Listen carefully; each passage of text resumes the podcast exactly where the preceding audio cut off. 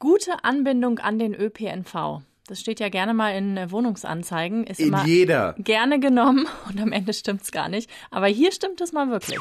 100% Berlin. Ein Podcast von RBB 888.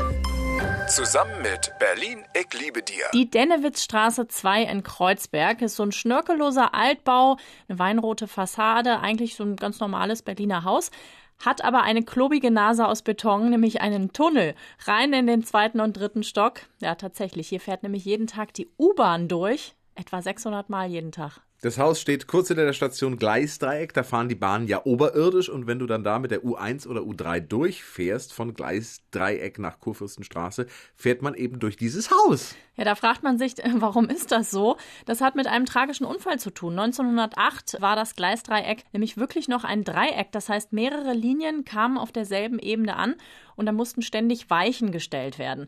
Am 26. September 1908 hat dann ein Mitarbeiter aber das Signal übersehen. Es kam zu einem furchtbaren Unfall. Zwei Züge krachten zusammen. Ein Waggon ist vom acht Meter hohen Viadukt in die Tiefe gestürzt.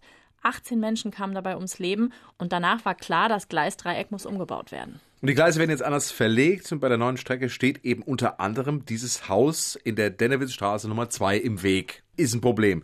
Die BVG kauft das Haus und baut dann halt eben einen Tunnel hindurch. Das war günstiger als das Haus abzureißen. Und 1926 sind dann die ersten Züge durch eben dieses Wohnhaus gefahren. Da fragt man sich, wer hat da gewohnt? Ja, das waren erstmal nur BVG-Mitarbeiter. Es wurde natürlich auch, auch an die gedacht, netterweise. Also Schallschutz gibt es da durchaus. Die Röhre hat eine doppelte Wand bekommen und zwischen den Wänden schalldämpfendes Material. Aber wie laut hört man sie denn trotzdem, die U-Bahn? Das hat eine Bewohnerin in den 80ern den Kollegen vom SFB erzählt. Ja, dass eigentlich, wenn man jetzt hier oben sitzt oder so, die U-Bahn gar nicht stört. Man, also man muss schon drauf achten und dann äh, hört man sie, wenn man das direkt drauf achtet.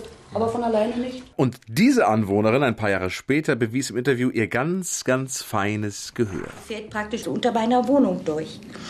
Äh, man hört, wenn sie kommt? Ja, ab und zu hört man sie. Jetzt zum Beispiel.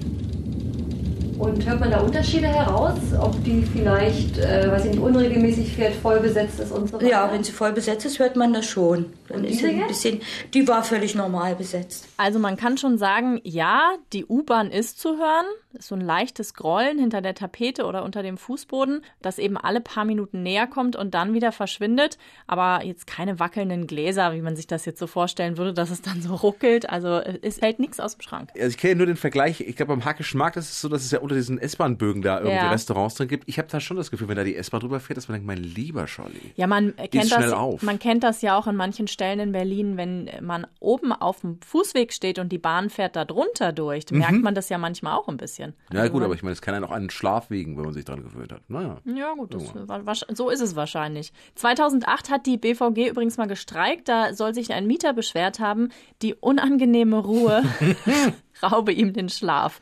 Heute leben nicht mehr nur BVG-Mitarbeiter dort, zum Beispiel eine Malerin, die da auch ihr Atelier hat und auch sie sagt, sie hört die U-Bahn gar nicht mehr. Also bei der nächsten Fahrt mit U1 oder U3 vom Gleisdreieck einfach dran denken, man ist gleich bei Berlinern direkt zu Hause.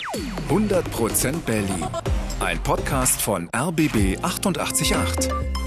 Zusammen mit Berlin, ich liebe dir.